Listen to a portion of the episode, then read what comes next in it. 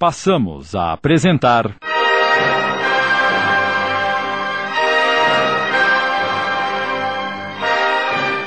Escravidão. Obra ditada pelo espírito Castro Alves, psicografada por Eldia Rocha Pirra. Adaptação Sidney Carbone. Por que Vosmeci tá preocupado comigo? Por que, Ramon? Bom, eu. Eu. Com o olhar enternecido, o negro fez uma pequena pausa. Quis balbuciar alguma coisa, mas achou melhor calar-se. Depois, retirou-se, temendo represálias.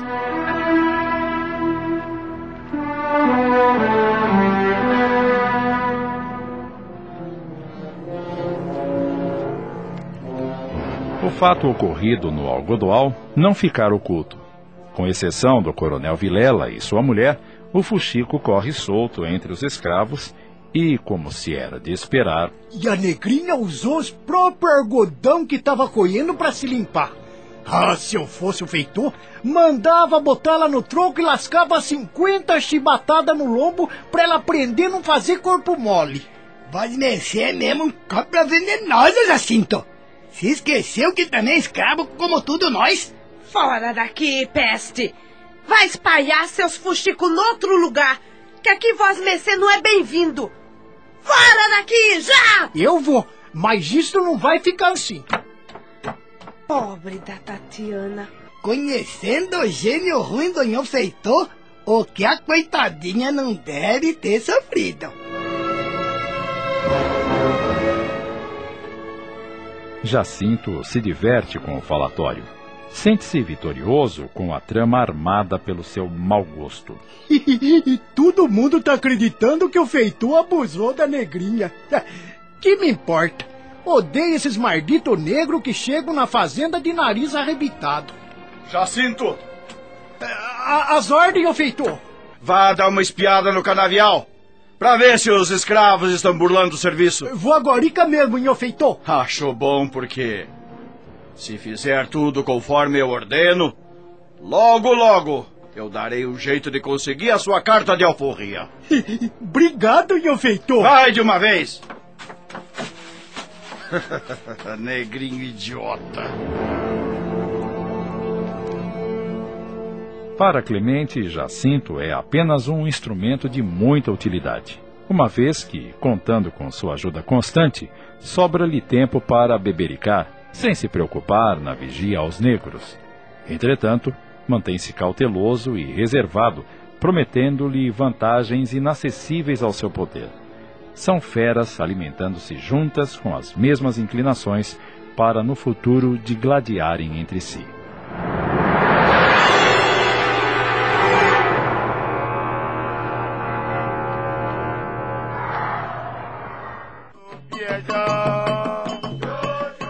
Os escravos se assemelham a um formigueiro a trabalhar ativamente no cumprimento do dever, tanto no canavial quanto na colheita do café e algodão. Clemente, chibata em punho no comando de feitor, a todos aterroriza. De vez em quando, aqui e ali, ouve-se o doce lamento dos negros a cantar velhas canções do seu mundo distante, com exceção de Jacinto, que anda por todos os lados à procura de maldades.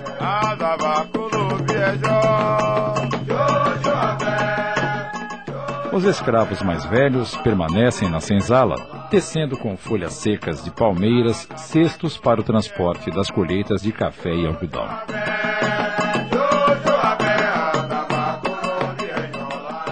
Tatiana, restabelecida, volta ao seu posto no algodoal, desta feita usando grande barrete na cabeça, a fim de proteger-se contra os raios solares.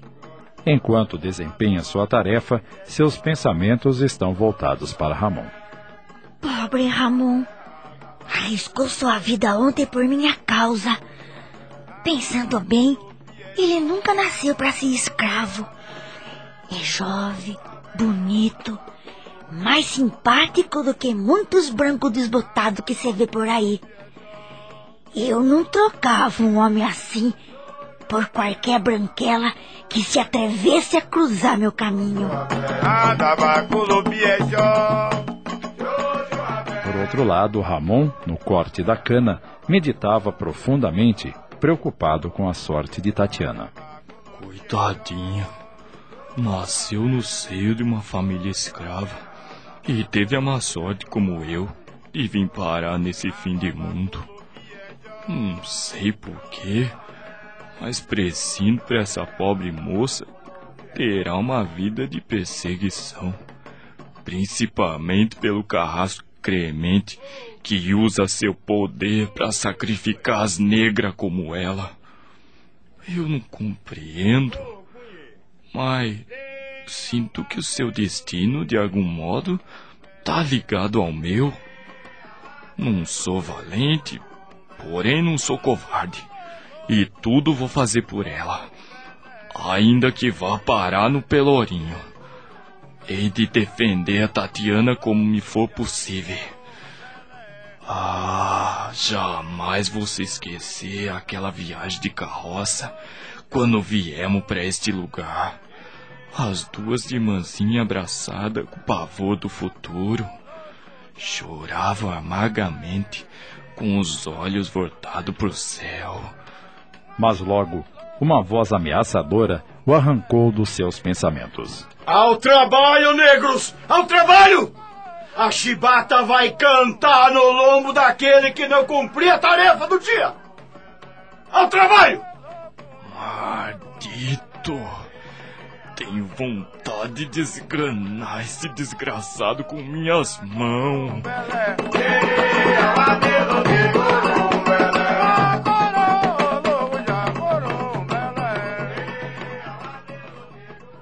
Enquanto Tatiana e Ramon cruzam seus pensamentos, atraindo-se mutuamente, Mãe Lazinha dirige-se para a Casa Grande com a intenção de falar com Sinhá Ana. Assim que entra no terreiro, encontra a Joaninha, uma das criadas de confiança de Dona Ana, ralando mandioca para fazer biju. Tarde, Joaninha. Tarde, Mãe Lazinha.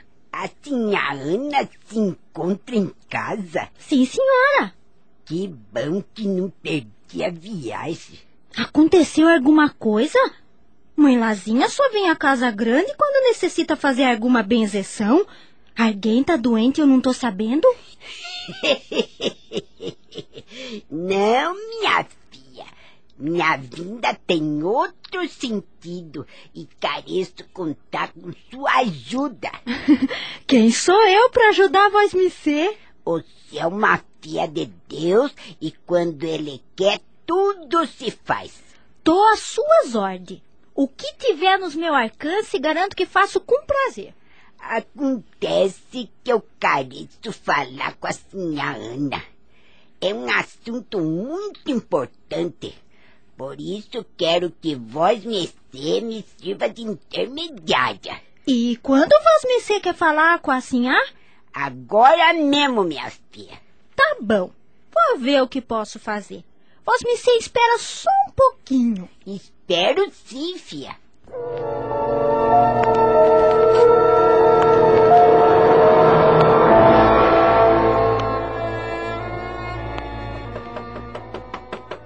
Quem é? Sou eu, Joaninha, sinhá. Trago um recado para vós me ser. Entre, Joaninha. A porta está aberta. Licença? Ah, Aproxime-se, Joaninha. Ah, fale. Desculpe atrapalhar a sinhá com seus bordados, mas é que. Acho que posso adivinhar o que traz aqui. Há alguma queixa contra alguma escrava? Não, sinhá, não é isso. Então fale, Joaninha. Lá fora tá a mãe Lazinha querendo falar com vós ser. Mãe Lazinha por aqui? Que eu saiba, ninguém a chamou? Não, sinhá. Ela diz que traz um assunto para falar com urgência. Assunto urgente? O que poderia ser? Ah, está bem, Joaninha. Eu. Eu a receberei aqui mesmo na sala de bordado. Faça-a vir aqui. Sim, sinhá. Agora mesmo. Minutos mais tarde, a boa velhinha adentra a saleta, ficando só com sua sinhá. Ah, muito bem, mãe Lazinha. Que assunto traz aqui? Confesso que estou surpresa. Sinhá, perdoa o meu atrevimento. mas venho rogar o vosso bom sentimento em favor da escrava Tatiana, aquela que foi comprada há algum tempo. Tatiana. Tatiana. Ah, sei de quem se trata. Mas afinal, o que acontece com essa cativa? Vamos, mãe Lazinha, fale, sem reservas. Estamos apresentando. Escravidão. Voltamos a apresentar. Escravidão. Uma adaptação de Sidney Carbone.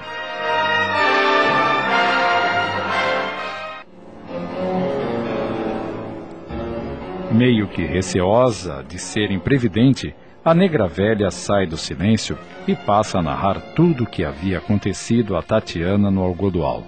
Nada omitiu.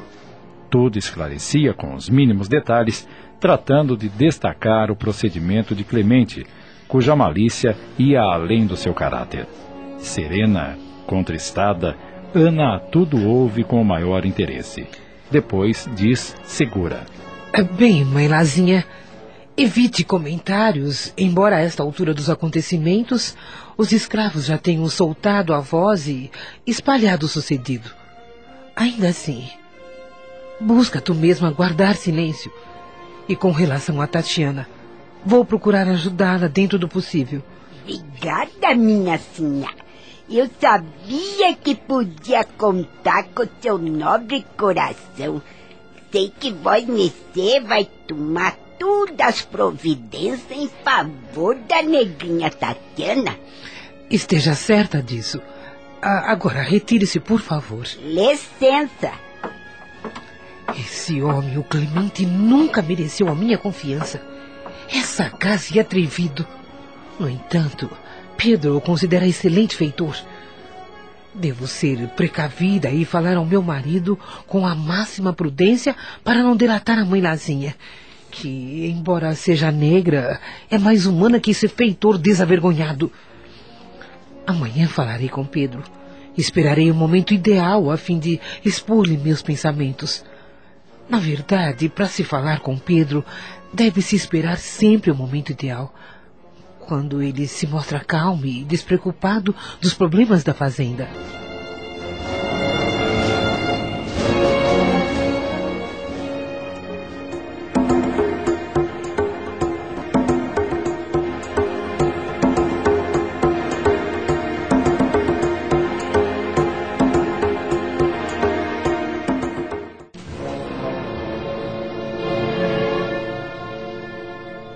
No dia seguinte, pouco antes do almoço, Ana sentiu que Pedro estava tranquilo e dirigiu-se ao seu escritório.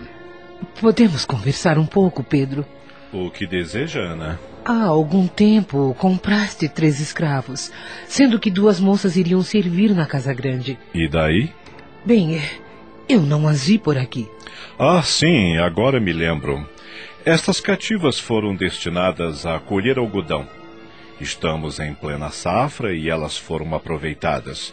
Eh, Contudo, se preferes, farei vir uma delas para o trabalho caseiro. Se é assim, eu. Eu gostaria que mandasse para cá a escrava mais velha. Creio chamar-se. Tatiana. Essa moça me parece que dará um, uma excelente criada. Muito bem. Amanhã mesmo terás a escrava. Obrigada, Pedro. Eu tinha certeza que não me negarias esse pedido. Mais tarde pedirei ao Clemente que a dispense do algodoal. Satisfeita? É, Plenamente. Agora volte ao seu trabalho. Ah, Quando o almoço estiver pronto, mandarei Joaninha avisá-lo. Com licença.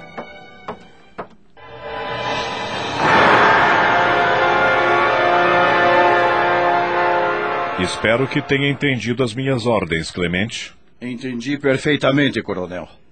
Assim que a escrava retornar do algodoal, ordenarei a ela que se apresente na Casa Grande. Ótimo. Agora pode retirar-se. Clemente deixou o escritório do coronel intrigado. Acostumado às artimanhas do ambiente, tenta descobrir o que teria acontecido e passa a refletir. Isso me cheira fuxico.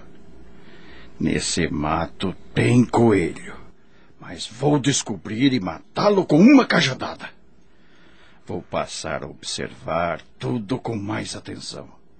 Não tenho dúvidas que os responsáveis pela ida de Tatiana à Casa Grande são aquela velha feiticeira mancomunada com o negro Ramon.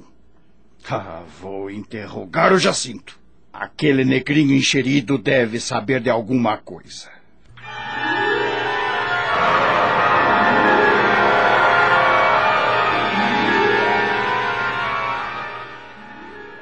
Responda sem mentiras, negrinho. Você tem visto o negro Ramon de conchavo com a velha Lazinha? Sim, ô feitor.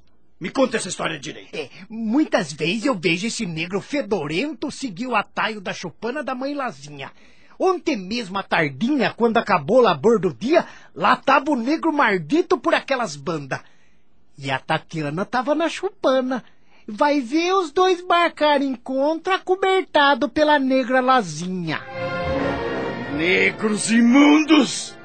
Eles não perdem por esperar.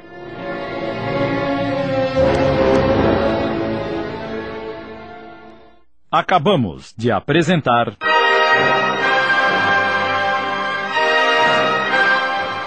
Escravidão. Obra ditada pelo Espírito Castro Alves, psicografada por Eldia Rocha Pirra. Adaptação de Sidney Carbone.